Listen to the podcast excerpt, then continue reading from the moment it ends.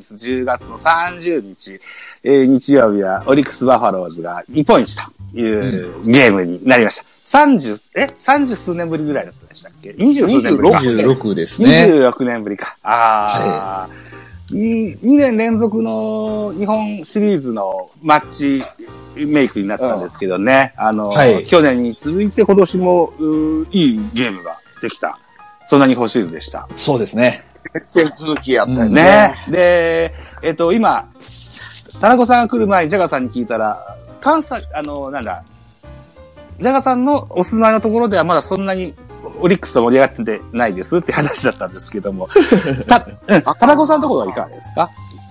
そうですね。特に盛り上がりはああ、ないですね。やっぱそうなんですね。うん。はでも、どっか、えっ、と、オリックス寄りですけどね。あの、応援してるという。ああ、ヤクルトかオリックスだったら、そら、オリックスやはい。どっちか言うたらオリックス。かあなの、朝の番組と。とかね、ニュース番組とかね。あそうですね。うんそういうのは確かにオリックス寄りですね。あ、ああ、そう。けど、やっぱ阪神推しよりかは弱いでそうですね。そうなんだ。やっぱりそうなんですね。うん。ちなみに僕若い頃関西に住んでた頃には宮根さんが朝の番組やってたけど、今でもやってるんですか？オハーサーですからね。多分やって、あ、でも宮根さんがやってるわけじゃないあ、宮根さんはもうやってらっしゃらないですね。宮根さんも東京にね、行きましたし。あ、そうなんですね。は そうなんですね。うんあの、ミヤネ屋をやり出したあたりで、もうオハーサーそうですね。あはい。そうなんですね。ああ、ごめんなさいね。その辺が歌ってね。ちなみに宮根さん、僕は住んで島根県のご出身なんですよ。実は。ああ、そうなんですね。なんか浜田だったかな。だから、ほうほうほうほう。和田、和田選手とかとね、同じなのかな。あの、うんうん梨田さんとかね。まあまあいいんですけどね、その辺はね。えっと、今ね、あの、いざ始めようかってとところでね、うん今月はドラフトがあって、ね、ジャイアンツはめでたいことがありましたよって話だったんですよ。そうですね。うんいやー、その浅野翔吾選手をですね、阪神タイガースとの、えー、競合で、えー、当たりくじを引きまして。はい。いやー、これが2008年、太田大使を引き当てた以来の。そうですね。になりました。やっぱ原監督は2球団までですね。そうですね。えーいやー、ドラフトの抽選の時はですよ、えーっと、他球団では松井和夫さんですとか、新庄剛志さんですとか、若くてかっこいい 監督さんがいる中でですね、えーうん。64歳原辰徳と、65歳岡田明信が2人並んでですね、うん。抽選箱に手を入れるっていうのは、なかなかオールドファンとしてはエモい映像でしたね、あれが。うん。そうですね。えーでですよ、うん、浅野翔吾選手、えー、放置新聞の取材とかではですね、えー将来は首位打者を取れるような選手になりたいと言ってくださったそうですけれども、うん、えーっと、どの、えー浅野選手には、どのようなあ未来像を期待したいですか？えーっと、ジャガさんいかがでしょうか？まあそうですね。うん。いろんな言われ方してますし、なんか即戦力だとか、うん。ね、いきなりすごいみたいな、あの話され方もね、ちょっと一部してますけど、はい。言っても高卒一の選手なので、えもうそんなに急がずに、えうん。うん。あの、まあ、3年目ぐらいのうんレギュラー争い、3年目にレギュラーが取れるぐらいの、うん。あの、選手として活躍してほしいというのがありましてね。うん。そうですね。そうですね。まあよくよく考えてみたら、その、高卒でうん、いきなりタイトル争いみたいな選手ってもう清原以来いないじゃないですか。もちろんもちろん。ああそうですね。うん。うん。あのね、松井秀喜さんですら、ええ。うん。1年目って、すあの、そんな実は出てないしええ、途中からちょっと出れ出れたぐらいの、あのーあの松井選手ですらそうでしたから、うん。やっぱ過度な期待をせずに、やっうん。ぱ3年目ぐらいを、あのーまあちょっと目安にね、うん。あの、まあ、あまあ、ね。確実にやってほしい。はい。あ、田中さんも同じようなご意見ですか？あ同じような感じで、で、えードラフト決まって、うん。後からのインタビューかなんかで、えー原監督が、まあ、浅野翔吾は時間かかるけど、みたいな言い方してて、あ、この辺は、あの、まあ共通認識やなっていう感じで安心したうん。りもしますうんかね。うんうんえー、高卒1位の野手で言うと、うん坂本勇人は2年目からレギュラーでしたね。うん。うん岡、岡本和馬が、あー一軍に定着したのは4年目でしたかね。4年目ぐらいですね。松井秀喜は千年計画で4番作ろうということで、うんえーっと、うん、落合さんとかがいた時には3番打ってましたよね。んそうですねね。でも1年目ぐらいから2桁打ったのか、ホームランは。11本でしたっけねなんかそれぐらいは打ってました、ね。そんなもんでしたよね。はいうん僕、えっと、浅野翔吾選手は、とりあえずタッパがないですよね。171センチだったかな。うんうんはい。うん。で、体ムッキムキじゃないですか。はい。うん。あのー若い選手でまだ身長伸びてるっていう選手もまだいる中で、171で多分天井だと思うんですよ、浅野翔吾。うん。で、体見ると、もう筋肉がすごいじゃないですか。下半身のね。そうですねはい。うん。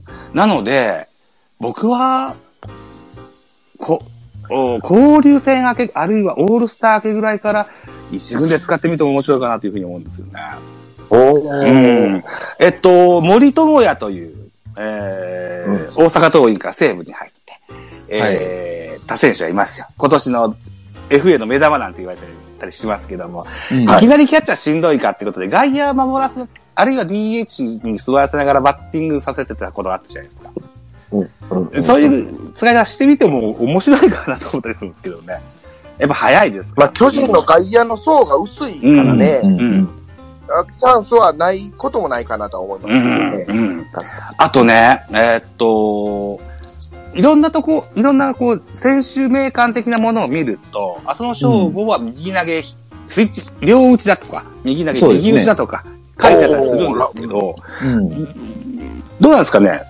右に絞絞るのか、スイッチヒッターで行くのか、なんて話が出たりとかするんですか？ですかね。まあ、一応スイッチをできるのはできるんですけど、うんうんうんうん。でも、まあ、ほぼ右ですね。ほぼ右ですよね。はい、んそうですね。であるならば、なんか、変則に対応するためにみたいなコメントを見たことがあり変ます、ね。則投手、あ確かそんなん書いてたような気があ、そうなんですか。ええはい。なんか育成で取った吉村優セフでしたっけ？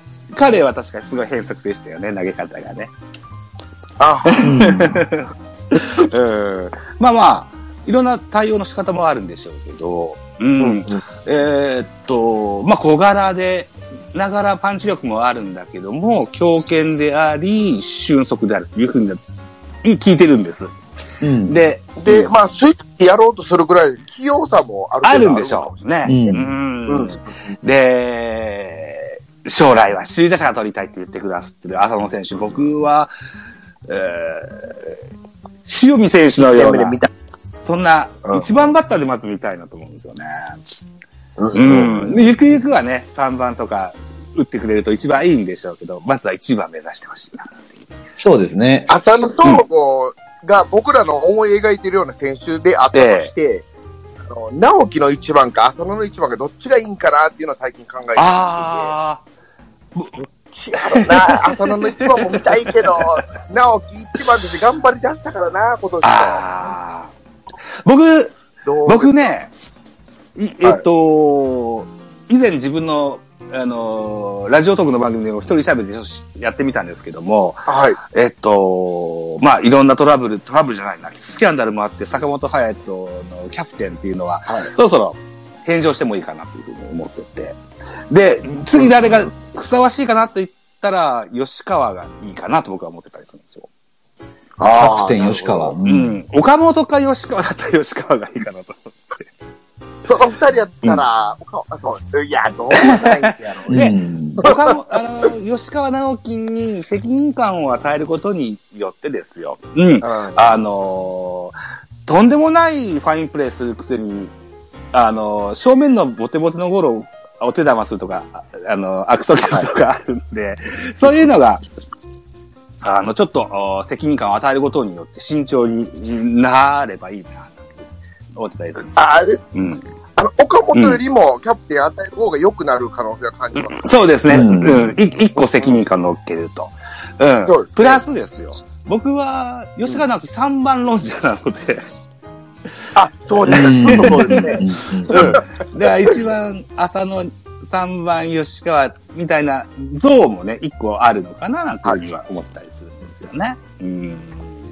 えー今年、怪我い、一週間ぐらい離れて、ええほんで戻ってきたじゃないですで、えー、3番からスタートやったはい。はいはいはい。うん。え、あれはいいイメージで捉えてはった感じですか、そうですね。うん。ああ、やっぱそうなんですね。うんとりあえず、若い時の坂本と同じように、1番か3番以外の打順は、あまり彼はの乗らないんだろうなという印象があって、今はね、坂本隼人も2番だったり5番だったりでも頑張ってくれてますが、若い頃は1番か3番以外の打順に座ると、もう全然ダメだった印象があって、うん、吉川よう似てんなと思ってたりするんですけどね。うん。じゃあまあ確かにねで、まあ今のレギュラー格で見たら吉川直樹しか見当たらないですね。キャプテンできる。とりとりあえず内野がいいですもんね。やっぱ内野でね、うん内野で、うん。まあレギュラー格で考えると、うん。まあ大城か、ああ、そう、そうですね。そうか。うんうん。うん。まあこの二人どっちかですね。でも、あんまリーダーシップ取れそうなやつ見当たらないですね、巨人もそうですね。そうですね。だから無理やり据え付けてやろうかなというような、こともあるんですけどね。うんそれも一つですし、いや、いや反対ではないんですけど、えっと、まあ、坂本もうちょっと、とりあえず、えー、やらしといて、えっと、中山か増田陸が出てきた頃に交代っていうのは、まあ、向いてるんかなと思ったんですよ。今ね、あの、ちょうど今日日本一になったオリックスの若月っていう捕手。はい。うん彼は確か21か22ぐらいでキャプテンやってるんですよ、オリックスで。そうそうそうそうそう。うん高卒でしたよね、確か彼ね。うん。で、結構早い段階で一軍定着してて、20代前半。1あそうなんですねぐらいで、うん。キャプテンやらせ、や、やらされてたという言い方が正しいかもしれないけど、だったので、うん。でも、そうか、やっぱ坂本と、その、まあ、増田陸ができると仮定して、その間に直樹試してみるのは面白いですうね。ん。そうちょっと坂本というよりも。なんてことは思ってたりするんですけどねまあそうですね。うん。うんさあ、それでは、えっ、と、なぜかキャプテンローになっちゃったんですけど、ドラフト見てみますか。そうですね。あのーはいまあ朝のよりまずは萩尾ですよね。萩尾。はい。慶応義塾大学はい。ま出身外野手。あこっちがまずは、あのーレギュラーに近い即戦力。うんはい。えっ、と、ジャガーさんも、タラコさんも、スタンド FM されてらっしゃいますけども、はい。スタンド FM のスポーツライターもやってらっしゃる宇治原さんという方のチャンネルを聞きますと、ドラフト戦前ではこの萩尾選手が一押しだって言ってらっしゃいました。うん。ん。まあ三冠王ですしね、今ね。あ、そうなんですね。はい。で六大学三冠王ですし。六大学三冠王で慶応か。大森剛を思い出しますね。あ、そうですね。大森。うん。そうそうそう。のもの年でしたね、あの年はね。そうですねええああ。で、ただまあうんうん。どうなんでしょうね。あのー阪神が1位で取った森下、えこれが東海大相模の中央大学なのでえ、うん。あの、もしこっち空いてたら、もし森下に行ったんじゃないかって話もありますし、巨人ラインですよね、どちらかというとね。そうですね。朝のよりかはね。うん。ただでも萩尾をずっとマークしてたという話もありますし、そうなんだ。へえ。あ、そうなんだ。いや、ちょっとその辺の真実はわかんないんですけどね。今回は阪神が、えー、浅野との競合に敗れた結果、外れ1位で森下選手を取ったけども、はい。逆の立場だったら巨人の、ああの、森下選手言ってたかもしれませんよね言。ってたかもわかんないですね。うん。そうですよね。外野手、萩尾選手なんですね。うん。えなので、まあ、うんはいこの選手が、多分、あのーまあ、最初はね、うん。この浅野選手よりも、まあ、レギュラー格として、レフトなのか、うん。ライトなのかええ。を、まずは、多分、あのー使ってくると思うんですよね。うん。で、まあまあ、ポランコが残るのかどうかもちょっとわかんないんで、まだ。そうですね。流動的で。ウォーカーはいるんでしょ？どうかは残りましたね。んそうか。えー、ね、はいえー秋季キャンプにも参加されてるって聞いてます。そうですね。偉いですよね。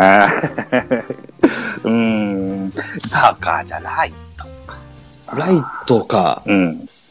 うん、そこらあたりで、まあ、レギュラーに、今の、まだ全然わかんないですけど、はいはいはいはい。あの、今の段階では考えてるんじゃないですかね、萩尾。うん。今からの活躍と頑張りによっては、あのポランコと争うような感じで、ライトで出てくるような気がしますね。我々巨人ファンにしてみたらですよ。大卒で1年目からレギュラーというと高橋由伸さんいましたし、清水さんもそうですよね。そうですね。しあ、1年目からやったんですね、清水。んんえ、大卒1年目から、出てました、出てました。あ、うん清水もね、唯一のチャンスをも、ものにしてレギュラーになった選手の一人なんですよね。そうですね。へえ、あはい。うん誰が怪我したんだったかな？誰かが怪我して、うん。代役で出て、いきなりホームラン打って、ああ、そうそこから使われ始めたんですよね、清水は。うん。うんで、僕も前世の一番の時ぐらいからちゃんと、えーや、野球分かりながら見てる感じだったんで。うんうんうん。はいえー誰が怪我したかしっかり覚えてないですけど、でも、はいうん。あのーで、た、確かドラフト3位だったんですよ。あの、当時は逆指名制度だったんだけど、それは関係なく3位だからね。あの、こちらの、おスカウティングで取れた選手うんがしっかり活躍してくれたっていうのは嬉しいことでした。うん。そうですね。やっぱ大、大卒なんで、やっぱり、ね、レギュラー取ってほしいですね。うーん。面白いですね。えーあの、この、うん。ちょっとアマチュア野球疎いんですけど、萩尾って守備力どんな感じなんですか？僕もさっぱり。そこまで守備力は高くないんですけど、うん。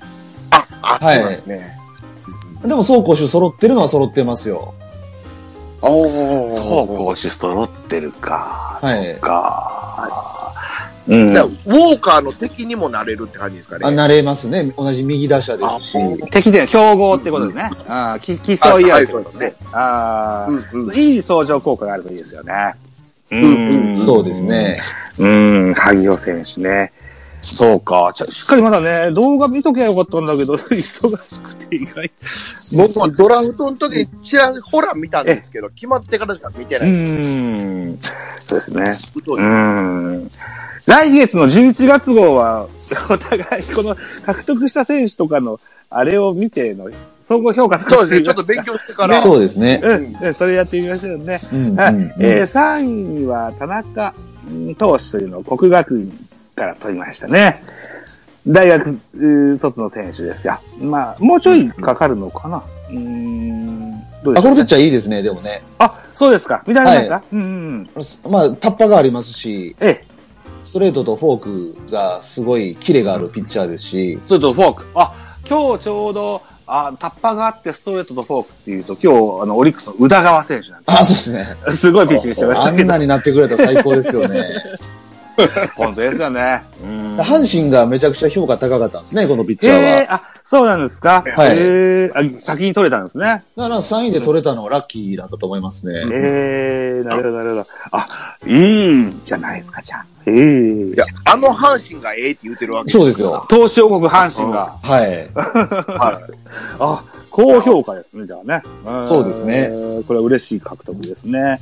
4位は門脇誠選手。創価大学から取りました。はいえっと、これも足があって左打ちのショートだって聞いてますよ。うん。中山ライトと被るんだなというふうに思ってて。まあこれは、そうですね思ったより坂本選手がこ今シーズン苦しんだので、はい。あのーすぐに使えるショートを多分取ったんだと思いますね。うんうんうん。で、かつ今回ね、大学生でええ。即戦力ショートって3人いたって言われてて、ああ、そうなんだ。はい。はい。まあ、天理大の友杉、はい。アジア大の田中幹也はいはい。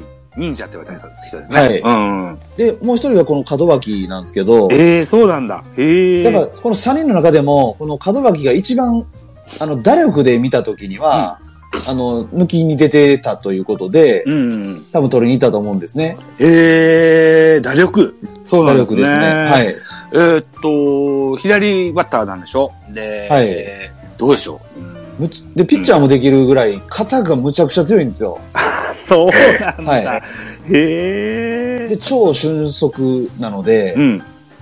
あのーまず、ちょっとね、実際のとこはわかんないですけど、まあ、創価大学というね、ええ。ところですし、えまだわかんないとはいえ、えあの、前、前評判で言うと、本当に即戦力クラスのショート。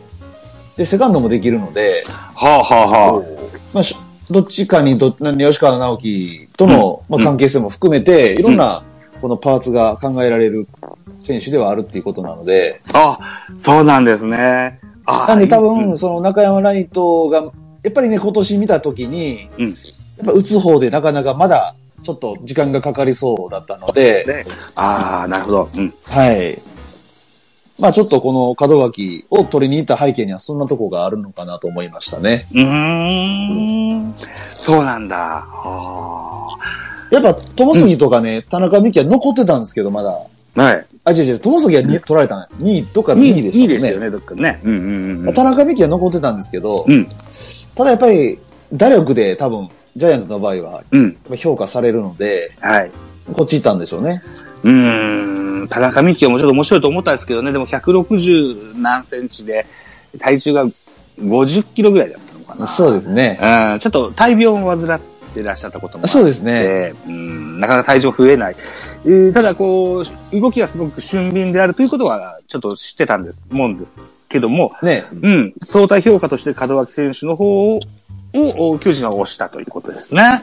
そうですね。ん。いや、でも、有望株だと思うんですよね。田田中美希ですか？うん、うん、門脇誠。あ、門脇選手。うん、あうん。そうですねちょっと。楽しみですよ、楽しみですねうん。いや、だから、ショート、ネクストショート。ね。えーうんもう我々は中山ライトっていう話をよくしますけれどもですよ。うんまだまだちょっと課題もあるかなと。いった中で、この門脇選手がどう入入ってきてどのようになるか。ね。えー楽しみですねね。そうですよね。え松田陸が久しぶりにショート守ったんですよ、この間。ーフェニックスで、ほうほうどうでした、はうん。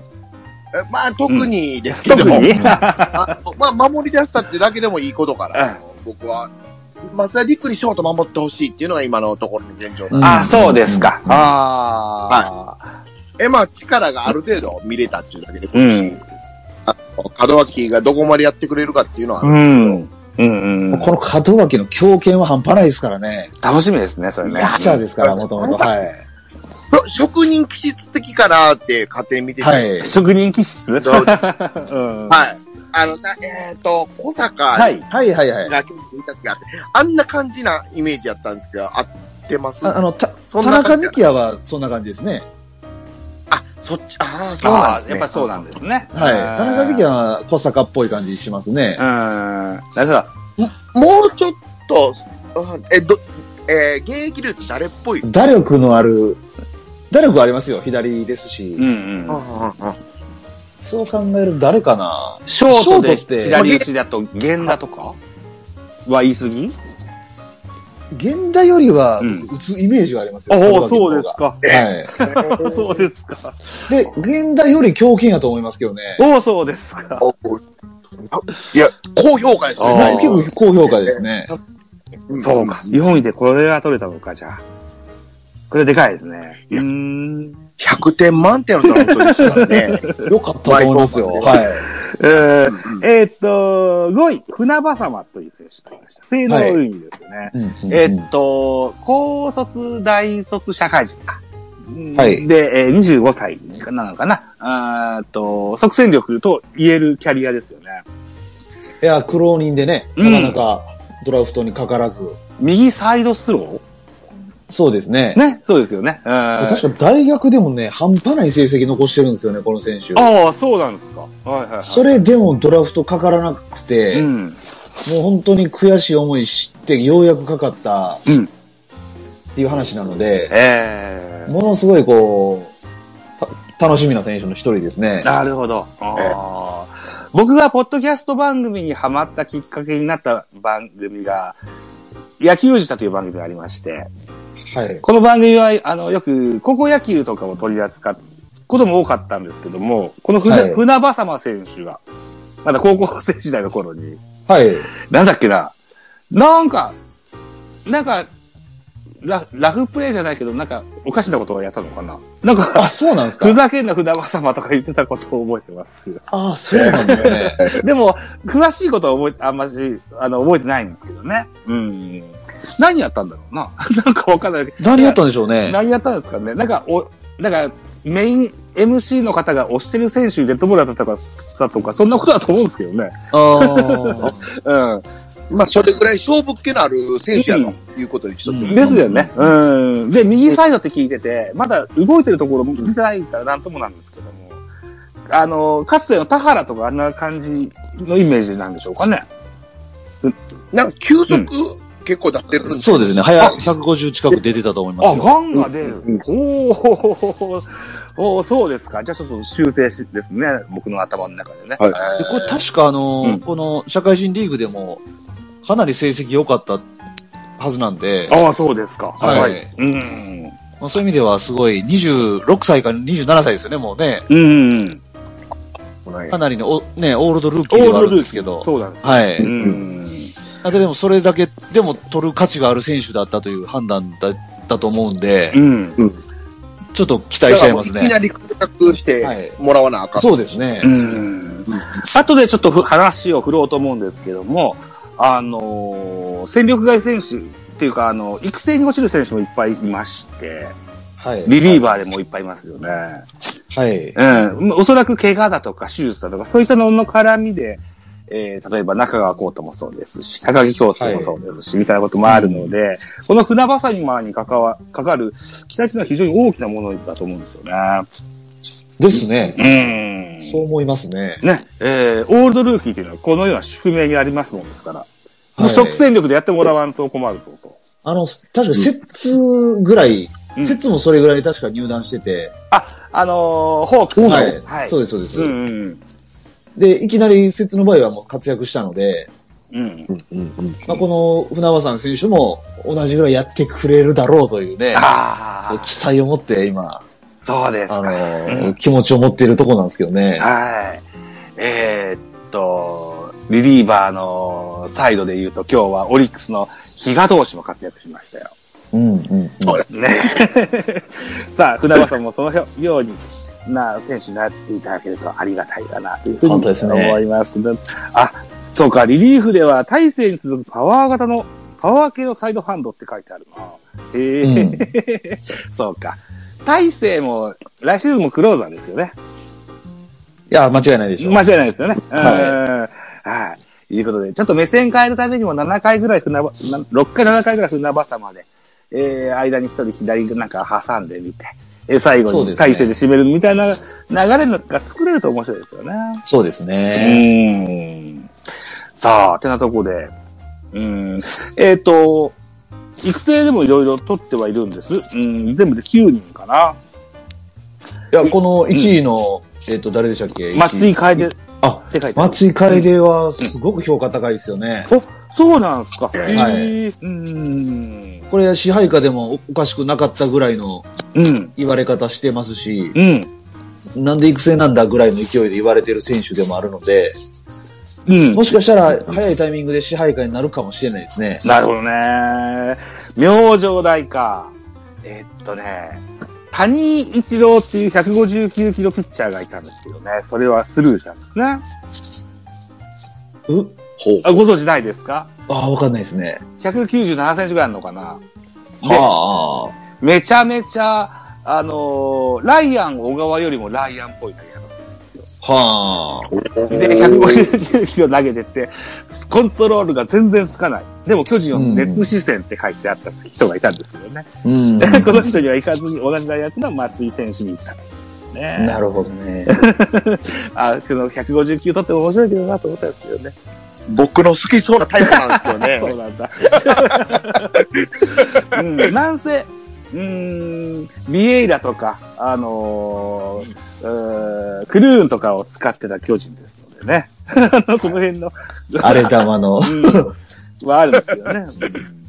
まあそこに苦労しましたからね。そうですねまだわかんないです。あのね、えー谷井選手はまた、えー、大学卒業後も野球を続けることでしょうから、うん。またご縁が今後出てくるかもしね、いうことですね。はい。いうことで、とりあえず、うーん、